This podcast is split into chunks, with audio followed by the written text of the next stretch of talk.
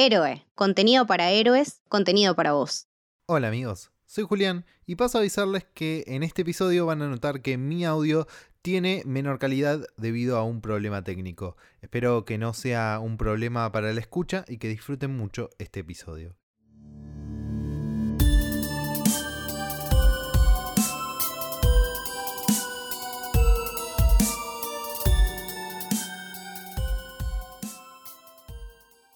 Bienvenidos y bienvenidas a Misión Cero, un podcast de Metroid. Mi nombre es Julián, estoy acá acompañado como siempre del señor Rabagonic.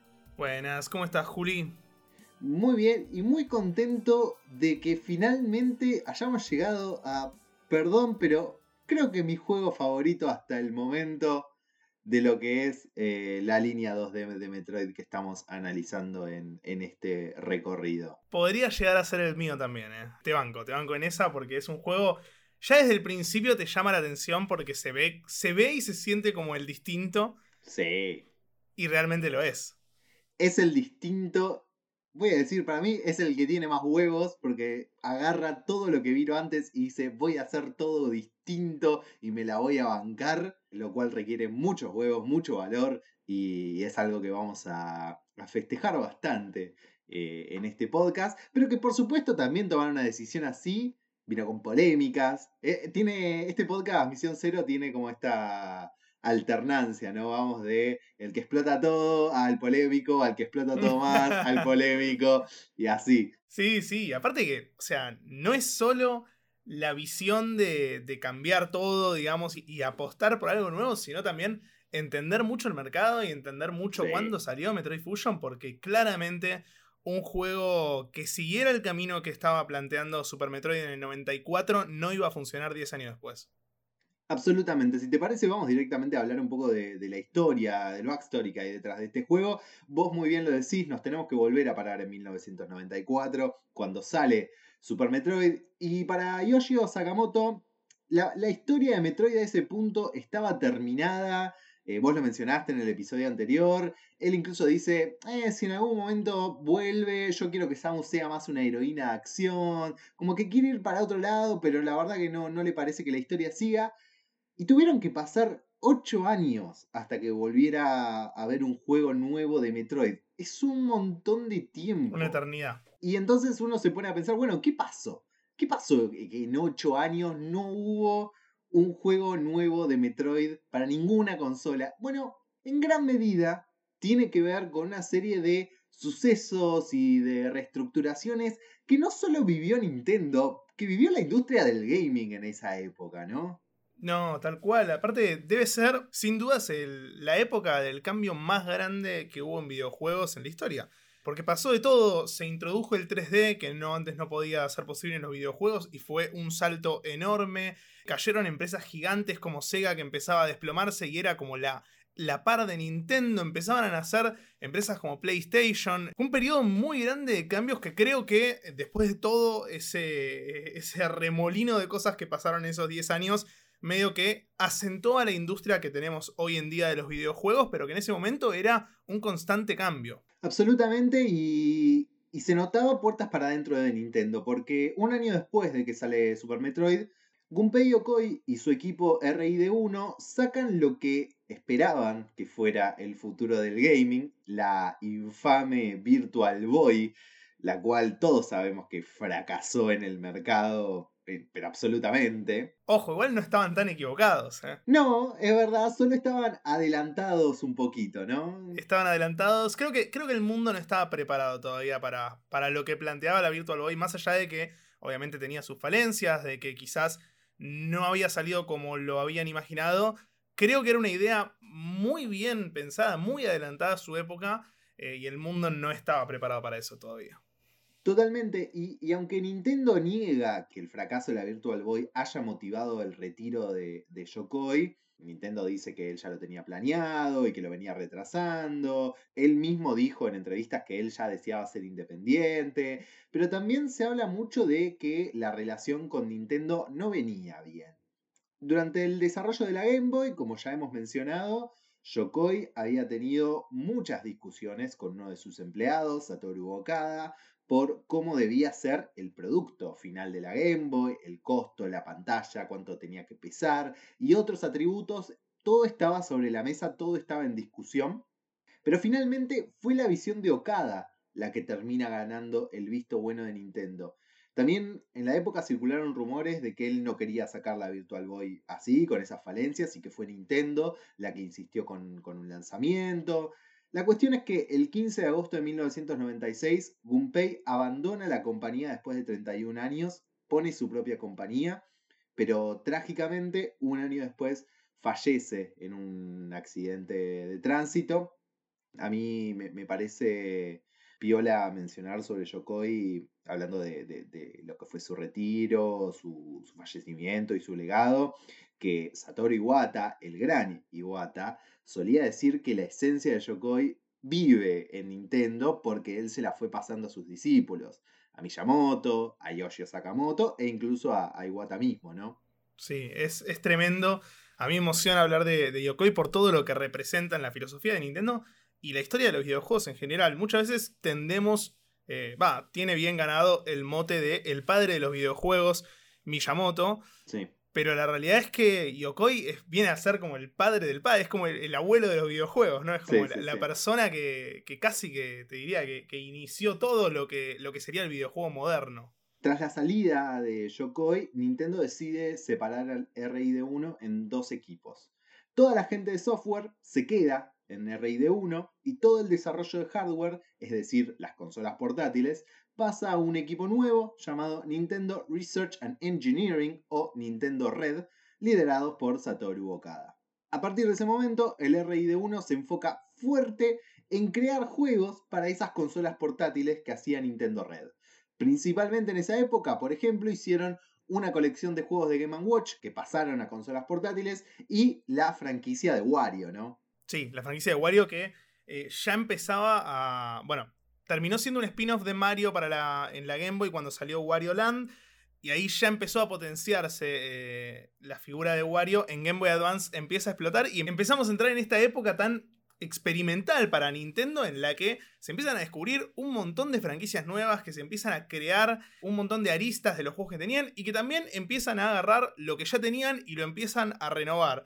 Hoy por hoy estamos viendo un poco el revival de ese periodo, con juegos como WarioWare, con Advance Wars, con el regreso de Metroid también. Y en toda esta época de experimentación, ¿dónde estaba Metroid? Bueno, lo primero que tenemos que tener en cuenta es que para esta época Nintendo ya había sacado su siguiente consola hogareña, la Nintendo 64. Sakamoto dijo en una entrevista que él estaba pensando acerca de la posibilidad de hacer un juego de Metroid para Nintendo 64, pero sintió que no debía hacer el juego. Dice, cuando sostuve el mando en mis manos, no podía imaginar cómo podía controlar a Samus. Entonces, para mí, era personalmente muy pronto para hacer un Metroid en 3D. Nintendo en ese entonces se acercó a otra compañía y les preguntó si ellos harían un juego de Metroid en Nintendo 64 y su respuesta fue que no, que ellos no podían. Entonces lo cancelaron diciendo que desafortunadamente no tenían la confianza de crear un juego de Metroid en la consola que pudiera compararse positivamente con Super Metroid. Eso es algo que yo tomo como un cumplido a lo que conseguimos con ese juego. Creo que es súper interesante, ¿no? Plantear un poco esto de que el peso que tenía Super Metroid en ese momento, que, que, que realmente no. Los desarrolladores en ese momento decían, no, yo no puedo hacer un juego de Metroid. No, después de esto, no. Sí, y, aparte que lo que venimos diciendo a lo largo de toda la temporada, y acá se empieza a ver un poquito más claro, que cómo mete Nintendo su filosofía en, sus franquicias y en, la forma de crear videojuegos. Porque cualquier empresa, o la mayoría de las empresas de videojuegos, hubieran ido por la secuela. No les hubiera importado mucho qué tan bien o qué tan mal hubiera salido. Hubieran ido por la secuela porque Super Metroid había tenido muy buenas críticas y lo lógico hubiese sido sacar un juego en 3D para aprovechar ese envión. Pero Nintendo y Sakamoto puntualmente no creían que, pudieran llegar al nivel de Super Metroid y decidieron esperar y fue, fue lo más lógico para la franquicia, me parece. Y también no es menor que Sakamoto esto lo dice después en otra entrevista, él desarrollaba software para portátiles, no, no, él no, tenía realmente idea de cómo desarrollar un juego en 3D para la, para la 64. Y también, eh, como vos decís, es una, una buena lección de humildad en ese sentido, decir, no, si yo no sé hacer esto, no voy a ponerme a hacer algo que, salga mal solo por hacerlo. Eh, tanto así que la única aparición de Samus en toda esa época, en toda la época de Nintendo 64, termina siendo en Super Smash. Sí, tal cual. Y mucha gente en nuestra generación, Juli, sin ir más lejos, conocimos a Samus por Super Smash. Y es algo que ahora vamos a, charlar en un rato que influenció mucho a, a Metroid Fusion. Sakamoto quería hacer una secuela de Metroid en 2D, pero era el año 98 y la consola actual era la Game Boy Color, con capacidades más similares a una NES, a una Family, que a una Super Nintendo por lo que el juego se hubiese visto desfavorecido en comparación con Super Metroid también, porque no, las capacidades técnicas no permitían ir más allá. Pero ya para el año 99, Nintendo está desarrollando la Game Boy Advance, que sería anunciada en agosto de ese año, y Sakamoto puede empezar finalmente a trabajar en lo que ya desde la beta se llamó Metroid 4. Aunque al principio Sakamoto planeaba ser solo productor del juego, se dio cuenta que el equipo con el que estaba trabajando, el mismo que venía a hacer los juegos de Wario, ya no era el mismo con el que él hizo Super Metroid. Había mucha gente joven que quería hacer cosas nuevas, pero entonces también tenía que haber una persona que conociera la franquicia para poder balancear eso con la esencia de estos juegos. Él dice que participó en el rol de pisar el freno, ponerle el freno a estos desarrolladores jóvenes cuando se les estaba yendo la mano. Y acá nos cito automáticamente a lo que decíamos en el capítulo anterior de Super Metroid, cuando hablábamos de que Super Metroid era el final de una trilogía y el inicio de otra trilogía. Y Sakamoto es eso, es la esencia de eso mismo, es la persona que con el equipo clásico pudo formar una serie de tres juegos y con el equipo nuevo siguió esa serie de tres juegos generando una nueva trilogía sumamente necesario y se nota un montón si juegan, eh, y lo recomiendo, los cuatro Metroid de seguidos. Van a notar eso, van a notar cómo hay claramente un arco desde Metroid a Super Metroid y cómo arranca un arco en Super Metroid que continúa en Fusion y que posiblemente sea el más desarrollado en Metroid Dread. Totalmente, y también ahí me parece súper interesante hablar de la figura de Yoshio Sakamoto como, bueno, nosotros decimos, ¿no? Como el padre de Metroid en cierto punto, pero es un padre que se formó de una manera muy distinta a Miyamoto, por ejemplo, con Mario y Zelda, porque el chabón fue el padre de Mario y Zelda desde el principio. Pero acá tenemos un chabón que cayó, tipo, no, no fue el de la idea, cayó a dirigir el primer juego cuando ya se estaba produciendo. El segundo no estuvo él presente. El tercero es completamente de él, o sea, él tiene mucho énfasis en el tercero pero como que recién entre Super Metroid y Fusion va empezando a tomar ese lugar de, ah, bueno, el legado de Metroid quedó en mí, porque soy el único que queda acá para llevarlo adelante. Una de las anécdotas que comenta Sakamoto es que estos pibes, estos desarrolladores jóvenes, vienen y le dicen, queremos cambiar el traje de Samus. Y Sakamoto les pregunta, tipo, ¿por qué? Y les responde, porque hace mucho que es igual. Entonces, él, en vez de simplemente decirles que no, pero aún teniendo en cuenta que cambiar el diseño de tu protagonista es como una cuestión muy heavy, les dice, pónganse a pensar motivos de gameplay, de historia dentro del juego, por los cuales el traje de Samus puede cambiar. Y esa es también una de esas cosas de la filosofía de Nintendo, de la filosofía de, Yokoi y de todos los desarrolladores ahí, que es realmente buscarle la vuelta, ¿no? Decir, no, no, no es que no hagamos esto, busquemos una manera que esto funcione en el juego. No tal cual, y aparte a nivel narrativo, porque uno escucha entrevistas de Miyamoto donde dice, no, Mario no tiene explicaciones para muchas cosas porque Mario es simple, no nos molestamos en buscar las explicaciones. Zelda que tardó en encontrar un canon, no sé, 30 años, por lo menos 25, para poder más o menos ordenar todas las piezas que fueron armando, pero Metroid desde el principio tuvo ese, esa sensación de ambiente, esa sensación de narrativa, esa de sensación... sí, de, de continuidad. Exacto, de construcción. Y eso es también un poco lo que, lo que lleva a Sakamoto a decir, bueno, si hacemos esto, tiene que tener un, un detrás, no puede ser porque sí y ya. Sakamoto diseñó los escenarios, aunque estos fueron cambiando durante el proceso del desarrollo, puso bastante de la historia, a él se le ocurrió la idea del SIX, del cual vamos a hablar mucho y que tiene que ver mucho con Dread, y en la E3 de 2001, en un reel de títulos futuros, fue cuando mostraron las primeras imágenes de este juego, que todavía estaba muy en early development y que iba a cambiar mucho antes de su lanzamiento. Fusion salió primero en Estados Unidos el 18 de noviembre de 2002, el mismo día que salió el primer Metroid Prime. Y eso un poco lo cago al juego, lo deja a la sombra de este juego nuevo, el primer Metroid en 3D, con increíbles reviews, en una época donde los juegos 3D acaparaban todo. Sí, porque el cambio al 3D, hoy quizás hay una noción más, eh, más real de que el 2D y el 3D no son lo mismo y que no tienen que competir, porque no Sí. tienen por qué competir. Pero en ese momento que el 3D llega como, como algo que antes había sido imposible, como una revolución en el videojuego, se tomaba como que era mejor que el 2D. Entonces, sacar un juego de Metroid en 3D y sacar un juego de Metroid en 2D al mismo tiempo era como estar sacando uno superior y uno inferior al mismo tiempo. Sí, ahí es donde la, la estrategia de marketing no, no salió muy bien, por lo menos para Fusion, que, que realmente se vio, se vio la sombra. Y es un poco lo que hablábamos también con Metroid 2, ¿no? Es un juego que queda a la sombra hasta ahora, que de vuelta mucha gente lo está, lo está retomando. Incluso en los últimos años, cuando empezó a aparecer en consolas virtuales de, de Nintendo 3DS, de Wii, de Wii U, también como que, que recuperó un poco de lugar, pero hasta ese entonces realmente fue un juego que quedó a la sombra por esto haber salido al mismo tiempo, pero también por todo lo que hablamos de eh, lo diferente que es el juego. Y en cuanto a eso, a mí lo que me parece como hipótesis para, para empezar a hablar del juego es un poco que Fusion es como vos decís, un, un nuevo principio, un reinicio de la franquicia y que corrompe en el buen sentido lo que era la fórmula perfecta de Super. Era decir, si ya hicimos el juego perfecto de Metroid con esta fórmula que presentamos en 1986, bueno, ahora tenemos que ir para otro lado, no podemos seguir haciendo lo mismo. En este sentido, para este juego se planteó la idea de que mucha gente nueva se estaba sumando a las consolas portátiles.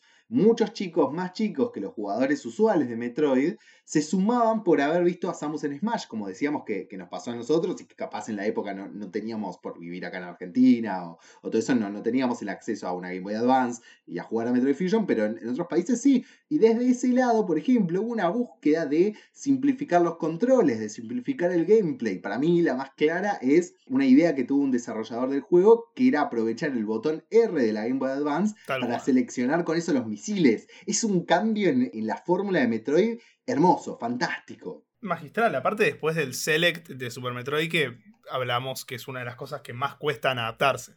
Fusion es la búsqueda de innovación, de simpleza para el jugador más casual, pero balanceado con la esencia de lo que Metroid es en el fondo. Y eso me parece también clave, que si bien corrompe la fórmula, si bien la renueva, hay lugares donde te la encontrás de nuevo, hay un balance, no es todo nuevo, hay, hay puntas que te devuelven a lo que es la esencia de Metroid en los juegos anteriores para que no parezca directamente otra franquicia, ¿no? Sí, se siente completamente una continuación. O sea, quien juega Metroid Fusion después de haber jugado Metroid, Metroid 2 y Super Metroid, siente que es una continuación a Super Metroid, eso no hay dudas.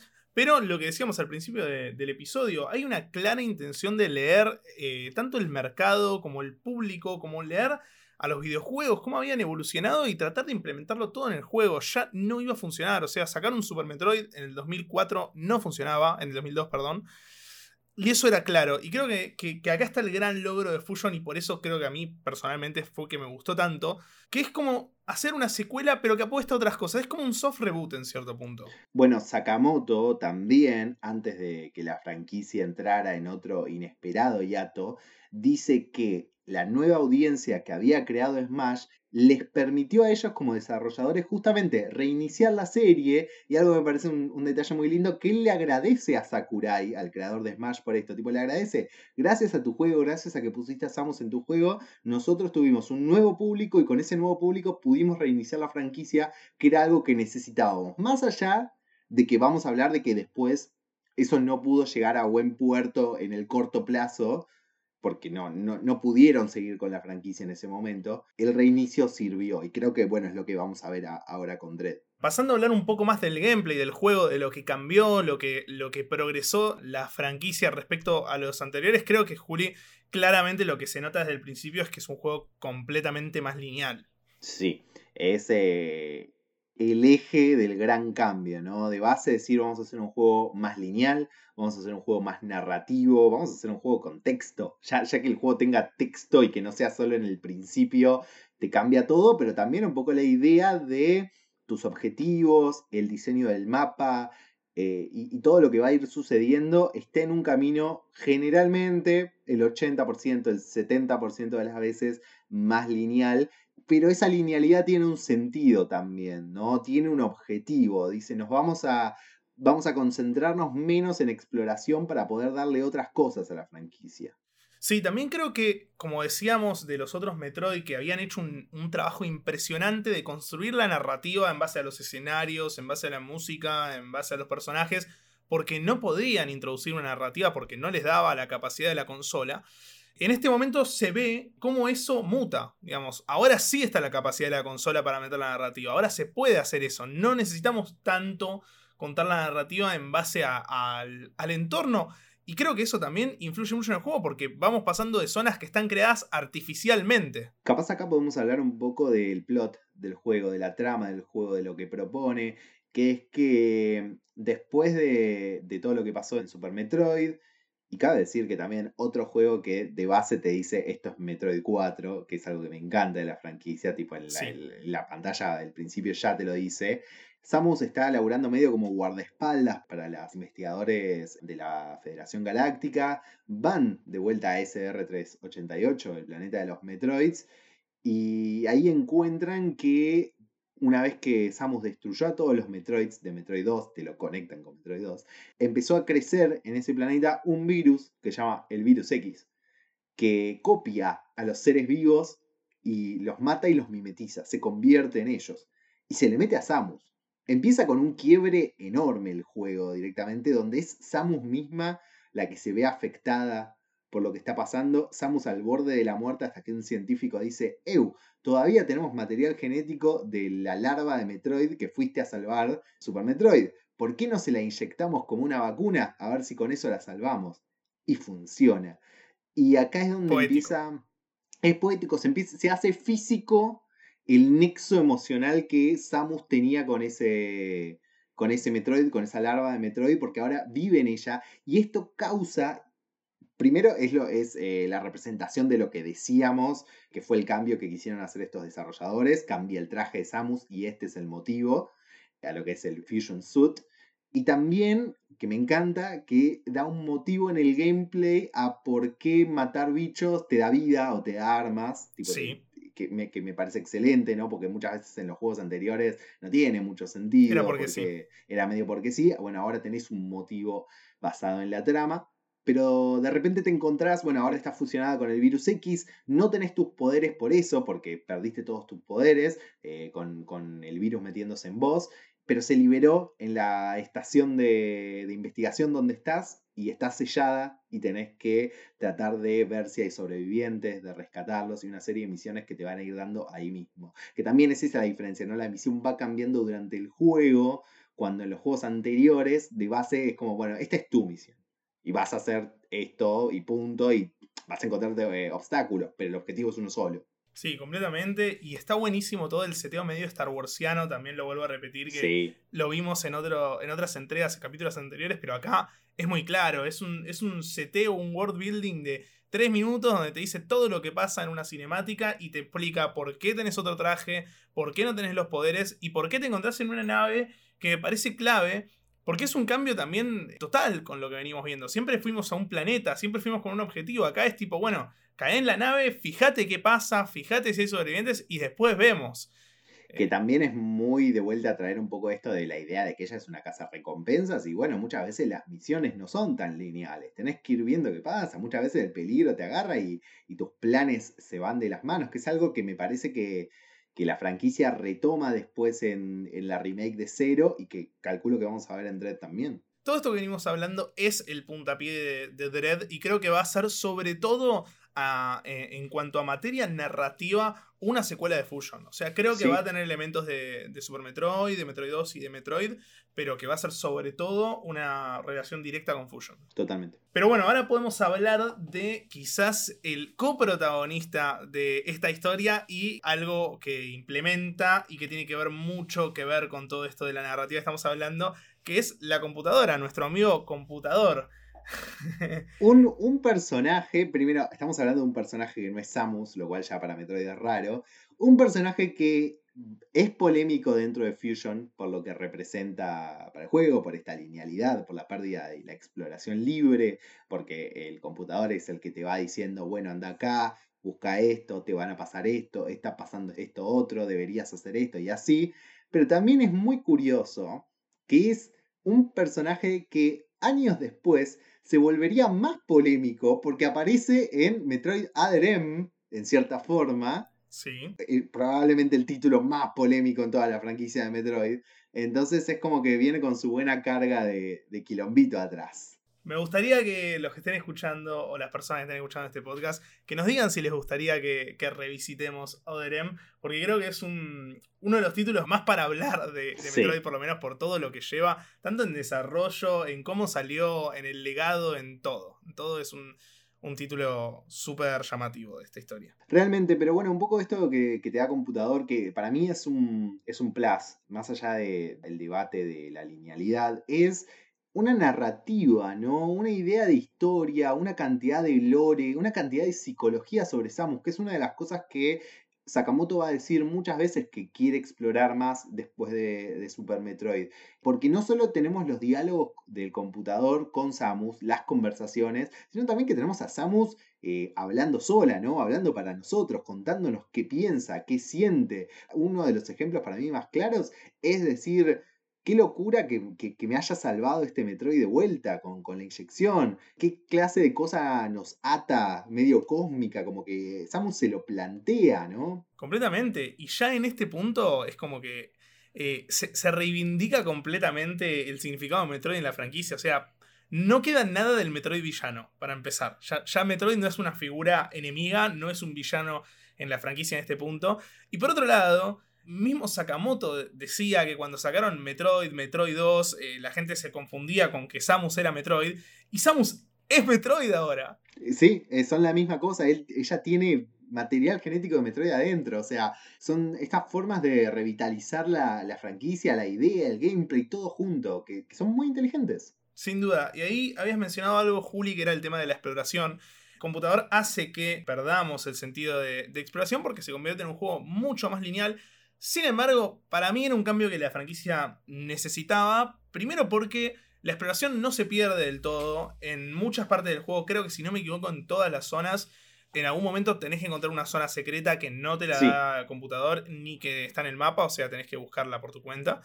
Pero por otro lado, también lo que decís, agrega este, este sentido narrativo que te va impulsando a seguir jugando el juego y que yo creo que la mezcla de las dos cosas hace que sea para mí tan increíble este juego. Totalmente, porque además, cada vez que vos tenés que explorar fuera del mapa, explorar fuera de lo que te dice el computador, es porque pasa algo narrativamente en el juego. El juego tiene, que me parece fascinante, un montón de plot twist. Un montón de veces pensás que está pasando una cosa y pasa otra. Hay un punto en el juego donde empezás a hacer teorías. Increíble de lo que puede llegar a pasar. Algo que con Metroid nunca te pasaba antes porque no tenías la chance. Yo en un punto, y saben, vamos a hablar con spoilers del juego, yo en un punto empecé a pensar, y me, duele que no haya sucedido, pero igual el, giro que da el juego es muy bueno, yo empecé a pensar que las Samus que manejábamos nosotros era un clon en un momento. Same, sí, sí, sí, tal cual. Eso está bueno también, que hacen algo muy cinemático que es por un momento perder el punto de vista del juego, que es Samus. Pero por un momento te muestran qué pasa cuando Samus no está. ¿Qué habla el computador con la federación? Y empiezan a hablar de, che, Samus no se dio cuenta de lo que está pasando acá todavía y no, no, no se dio cuenta. Entonces, bueno, ¿qué está pasando acá? Quiero saber. Y empezás a armar todas tus teorías. Es una locura. Es una locura, realmente es una locura cómo, cómo te va llevando a eso. Cuando estás a la mitad del juego ya tenés tres o cuatro teorías distintas que decís, no puedo creerlo. Y potencia lo que, lo que estaba diciendo antes, o sea, llega un punto en el juego que más allá de que está buenísimo el gameplay, querés seguir el juego porque querés saber qué está pasando. Necesitas saberlo. En lo absoluto. Y, de vuelta, cómo, cómo son eh, corrupciones de lo que hace Super Metroid. Y en cierto punto homenajes. Digo, vos en Super Metroid en un momento tenés que explotar el tubo de vidrio en Meridia para poder seguir, ¿no? Acá el reflejo de eso es que te subís a un ascensor que estás acostumbrado a subirte a ascensores en Metroid, es uno de los clichés del juego, si se quiere, de, la franquicia, y el ascensor para. Tipo en el medio. Es tremendo. es, tremendo. buenísimo. ¿Sabes, que, ¿Sabes que se picó? ¿Sabes que se repicó? Y, y de vuelta, ahí entra la exploración, porque tenés que salir del camino, tenés que ver cómo salís del ascensor y cómo volvés hacia el lugar al que estaba yendo, pero por otro lado. No, no, es increíble en ese sentido. Cómo explota la exploración desde otro lado y cómo la mezcla con algo que en la franquicia no se había podido hacer, que era una narrativa, crear una narrativa continua durante todo el juego. Y acá sumo un elemento más del debate que es el mapa. Eh, y lo venimos diciendo en los tres capítulos pasados, Juli, que si jugás hoy Metroid o Metroid 2 o Super Metroid, no hay chance que lo hagas sin mapa, no tiene sentido. Y en el 2002 tampoco tenía sentido, así que si sacaban un Metroid sin mapa, iba a ser para peor y Nintendo se dio cuenta y le ponen un mapa. Agregan, bueno, a través del computador esto que decíamos, los objetivos, tenés que ir acá, tenés que ir allá, pero no son, para mí, son útiles, para mí no, no perdés nada con respecto a eso. E incluso, y vuelvo a lo que hablábamos antes sobre eh, la inclusión de gente más chica, de jugadores nuevos, y lo que hablamos en, en Metroid 2 sobre jugar en una consola portátiles, estos son juegos que vos muchas veces agarrabas 15 minutos, 20 minutos, estabas esperando para entrar a un consultorio, estabas en, el, bueno, no en Argentina, pero estabas en el Bondi y jugabas un ratito, no te podías dar el lujo de que esos 15, 20 minutos estuvieras caminando sin rumbo, sin saber a dónde estás yendo, explorando.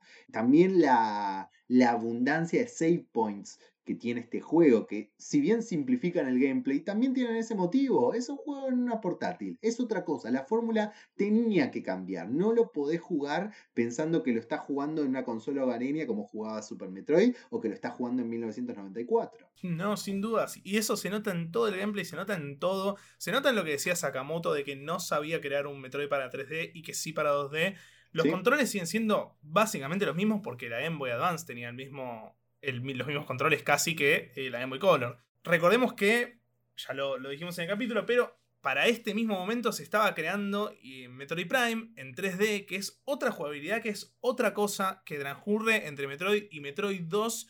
Eh, y va por otro lado. No tiene nada que ver con, con Metroid Fusion, que es la, la continuación de la franquicia, digamos en lo absoluto. Y esto que hablábamos, por ejemplo, bueno, del botón R que te permite seleccionar los misiles, después que el rayo láser vaya cambiando solo, que los misiles, que el rayo de hielo sean los misiles de hielo y que cambien solo, no tenés que seleccionar entre un tipo de misil y el otro. Esas simplificaciones también lo que permiten es un juego muy dinámico y sobre todo, que no lo mencionamos todavía, muy divertido. Para mí, Fusion recupera algo que en Super Metroid se me perdió un poco, que a mí me encantaba de Metroid 2, que es que es un juego muy divertido todo el tiempo.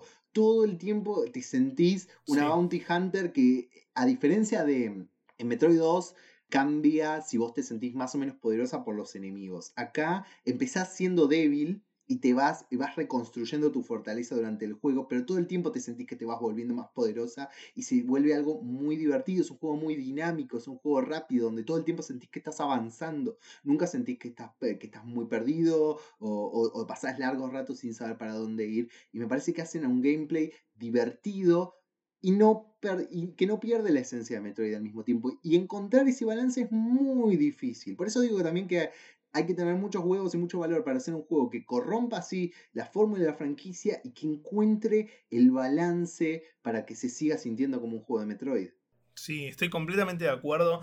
Y si bien Super Metroid lo veo más ambicioso y siento que es un juego quizás más completo para lo que esperaban hacer, Creo que ahí es donde Fusion hace la diferencia y por eso termina siendo mi favorito, por lo menos de la saga en 2D. Lo que me divertí con Fusion no me pasó en ninguno de los otros tres juegos. Quizás sí eh, fue similar en Metroid 2. Pero tanto en Metroid como en Super Metroid hay partes como en Super Metroid que decíamos, cuando llegas a Wreck Ship y vas por Maridia, hay una parte ahí que se vuelve medio, medio... Se pincha, sí. Se pincha un poco el juego, después retoma y retoma con una fuerza que ni te cuento.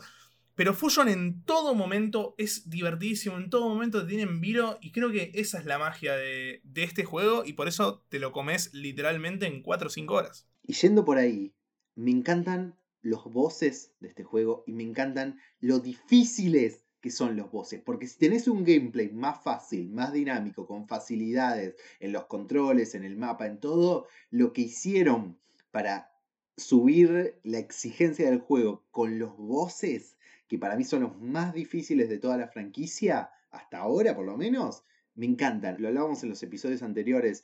Metroid y los juegos, los Souls-like, comparten muchas cosas y para mí Fusion es uno de los grandes exponentes de eso. Porque pelear esos bosses y aprenderte patrones que tiene cada voz y dónde le tenés que pegar y cuándo le tenés que pegar y a dónde te tenés que mover. Empezar a adivinar, uh, me parece que ahora esta serpiente de agua hija de puta va a venir por este costado o va a venir por este otro. Es brillante, no, no, realmente los bosses son una locura y eso además se comparte con el diseño, porque a, mí hay uno que me quedó muy marcado, que es el que se va como derritiendo mientras le pegás, que cada vez se vuelve más feo. son muy buenas las voces en este juego. Sí, es, para mí es completamente Souls-like el, el, sistema de voces de este juego y coincido completamente en lo que decís.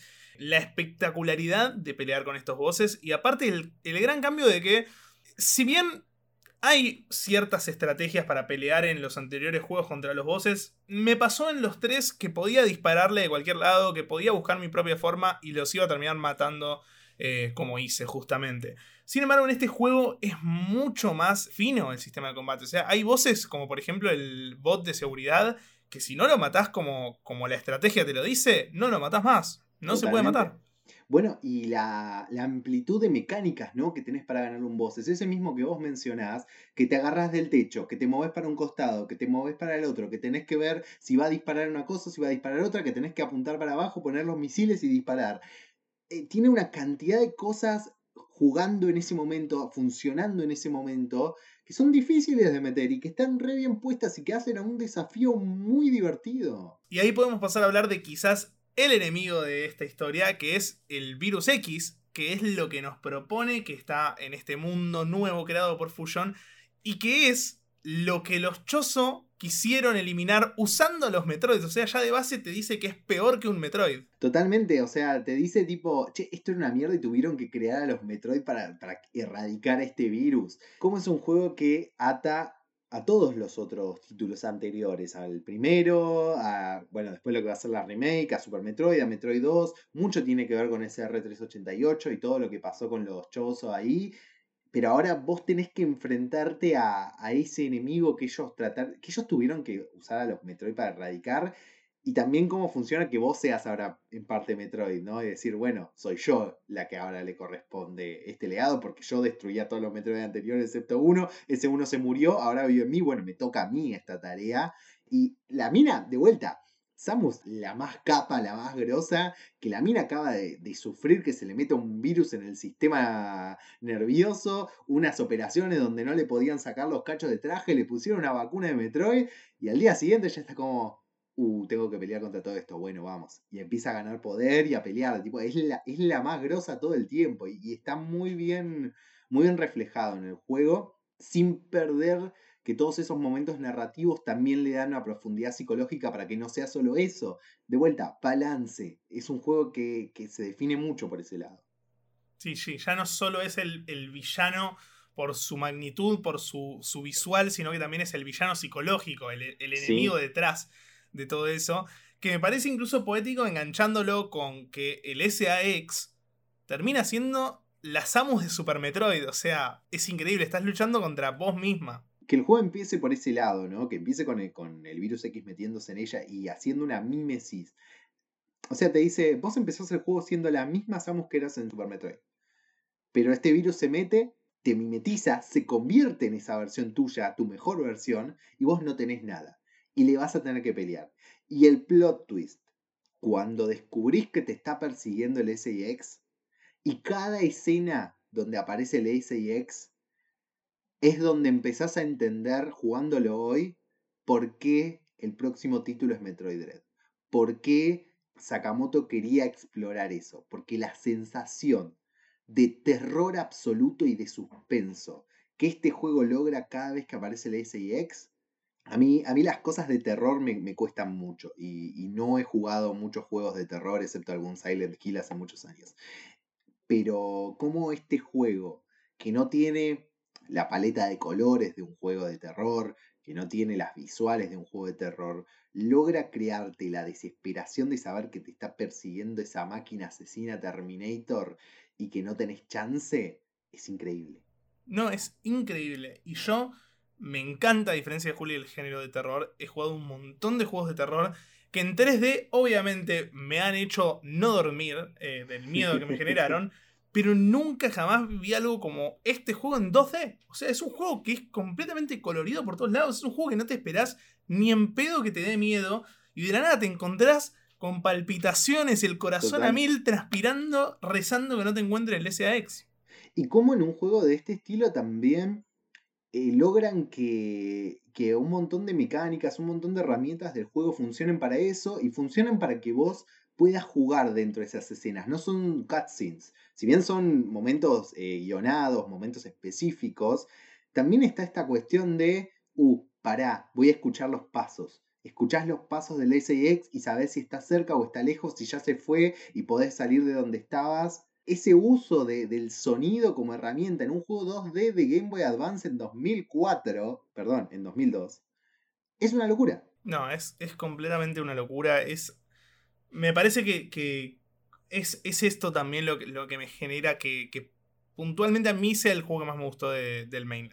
Sí, sin duda a mí todos esos elementos funcionando en conjunto, quería mencionar también la, exploración de la psicología de Samus en cuanto a, por ejemplo, los animales de Super Metroid. Me gusta que este juego tome por default que lo salvaste en el juego anterior. Me parece es como, gracias juego por considerarme una buena persona, no lo salvé. Pero no lo salvé, es mentira, esos, esos bichos están muertos. Eh, pero aparecen y esta conexión psicológica ¿no? que también ella tiene, o, emocional, que ella tiene también con, con estos bichos y decir, ah, estos son los bichos que yo salvé y ahora me vienen a salvar a mí, y hablemos un segundo del final del juego, que sean ellos los que, los que al final del juego prenden la nave y te salvan a vos, y, y esa imagen final con ellos durmiendo, es hermosa. Entonces, ¿cómo el juego logra poner en pantalla todo? Todo. Una fórmula nueva, elementos de las anteriores, que ate la historia de las anteriores, que la expanda, que tenga más lore, que tenga psicología para Samus, que tenga Samus sintiéndose una bounty hunter, que tenga voces difíciles, que tenga conexiones emocionales y, que tenga un final así. Es todo hermoso y es muy difícil. Es muy difícil y aparte es una de esas ideas, lo de los animales, que digo, tipo, esta idea es muy chica, pero, pero es la que hace la diferencia porque es muy increíble, o sea eh, son animales que en Super Metroid están ahí nada más para, hacer un tutorial, porque son dos animales que están ahí para explicarte cómo usar las habilidades. Y acá las agarran, las resignifican, le dan un sentido narrativo, te enganchan con Super Metroid. Eh, incluso te, te, menciona, te dice, estas criaturas ya te ayudaron en el pasado y ahora te ayudan de vuelta. Es como, no, no, es increíble. Otro punto que tenemos que tener en cuenta de este juego, me parece mágico cómo está planteado el escenario, eh, que sea una nave pero que adentro tenga como seis recreaciones de distintos biomas, permitiéndote que haya distintos eh, lugares dentro del mundo, está buenísimo. No sé cómo lo viste vos, Juri. Sí, absolutamente. Es como, si bien estás en ese lugar encerrado, ¿no? Que, que también tiene que ver con la atmósfera del juego, un poco más tirando al terror, que te permitan explorar distintos tipos de locaciones, seis tipos de locaciones diferentes dentro de, esta base, con distintos tipos de monstruos, con distintos tipos de terrenos. Funciona, me parece muy bien para el gameplay. Creo que la única queja que podría tener del juego está un poco en, algo de esto que es hay un punto donde esa cuestión de ese pasillo que tiene arriba, que tenés que ir de un lado, eh, fuiste al, a uno, ahora tenés que ir al de la otra punta, ahora tenés que ir al de la otra punta, ahora tenés que ir... Y así, en un momento se vuelve un poquito tedioso, es una queja menor, pero ahí está. Y también cómo permiten meterlo con la historia en que uno de esos terrenos es eh, una simulación de SR388 y podés, yo no lo hice, pero podés empezar a intuir el plot twist del juego, que es que en esta nave estaban recreando a los Metroids para, eh, para algo, para ellos, para su uso. Y eso es una locura total para mí porque Vos venís de, en Super Metroid ser ayudado por un Metroid, de hecho el Metroid ahora está adentro tuyo. Sucede esto que están arreglando los Metroids. Al final de este juego, el SAX te ayuda eh, y medio que termina sacando la demonización del parásito X y es como que te, te empieza a replantear, bueno, ¿quién es el enemigo real de Samus? Porque también creo que da una perspectiva sobre todos los juegos en cuanto a que el Metroid es esta cosa existen por un motivo que los chozos lo hicieron para destruir al virus X. Y después un montón de personas diferentes se lo quieren apoderar para su propio uso, para formar armas, para... Sí, generalmente es para eso, es para, Sí. eh, para armamentística, Exactamente. pero quedan en el medio, son... Es muy loco porque, de vuelta, si querés una conexión con, con Star Wars, es como la fuerza, la fuerza no es mala o buena de por sí, es el uso que le das lo que hace la diferencia. Y los Metroid son algo así en ese sentido, y creo que es la perspectiva que este juego te empieza a dar sobre los títulos anteriores. Completamente, y es un juego que es un nexo entre lo que vino y lo que va a venir. Como dato de color, pero para ahora engancharlo, si vos comprabas este juego eh, en Game Boy Advance y tenías la posibilidad de ponerlo en, eh, en la GameCube, porque se podían poner si tenías un hardware los juegos de Game Boy Advance en la GameCube, se empezaba a mezclar con Metroid Prime. Si los conectabas en Prime podías usar el traje de Fusion, en Fusion desbloqueabas el Metroid de NES. Esto era un poco para simular, tratar de simular en el resto de las franquicias lo que se había generado con Pokémon, que fue uno de los éxitos más grandes de la historia, cómo conectaba las consolas. Y te muestra un poco la época dorada que estaba viviendo Metroid, la cantidad de títulos y cómo se empezaban a mezclar hoy por hoy que vuelve en una consola híbrida. Absolutamente, es muy loco de pensar esta cuestión de que Sakamoto era una parte muy importante de esa época de oro, él estaba desarrollando este juego, estaba siendo consultor eh, en el primer Metroid Prime, algo que vamos a explorar en una próxima temporada cuando hablemos de estos juegos, pero como su propia creación, su propia franquicia, estaba en, en la punta de despegar completamente con lo que era este juego algo nuevo y no pudo seguir porque sus ambiciones eran muy grandes. Lo vamos a hablar cuando llegue el podcast de Dread, pero también es súper interesante, ¿no? Como en la cresta de la ola tuvo que parar. Tal cual. Es es súper súper intrigante esta parte de la historia de Metroid. Y acá usualmente hablaríamos del legado, de lo que vino después del juego, como venimos haciendo, pero no hay No legado hay. porque lo vamos a vivir ahora. Eso es lo loco y eso es un poco lo hermoso de hacer este podcast Misión Cero, que es retomar para hablar de eso, ¿no? Para vivir en tiempo real el legado de este tipo de juegos que está sucediendo ahora. Sí creo que hay un legado de Fusion en cuanto a esta idea de no hacer siempre lo mismo. Porque es algo que Metroid Prime mismo va a hacer, que después de Metroid, del primer Metroid Prime buscaron otras variantes con el 2 y con el 3. Entonces me parece que hay una lección que deja ahí para, para los siguientes juegos. También para ellos mismos, ¿no? Bueno, hablamos de Aderem, discutiremos si lo hicieron para bien o para mal, pero un poco la idea de que Metroid a partir de ahora no iba a buscar no ser siempre lo mismo y se iba a perder en el camino hasta volver ahora que veremos si, cuál es el, el camino que piensan agarrar para, para retomar.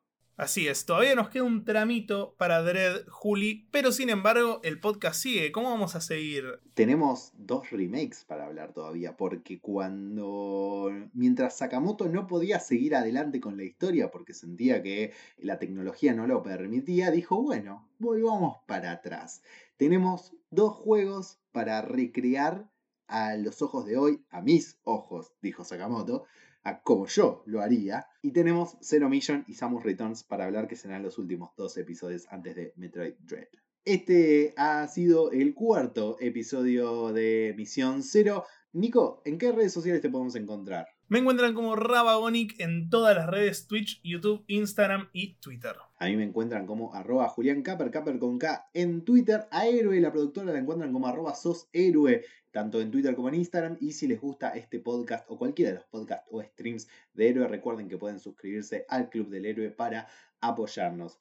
Esto ha sido el cuarto episodio de Misión Cero y nos encontramos en la próxima misión.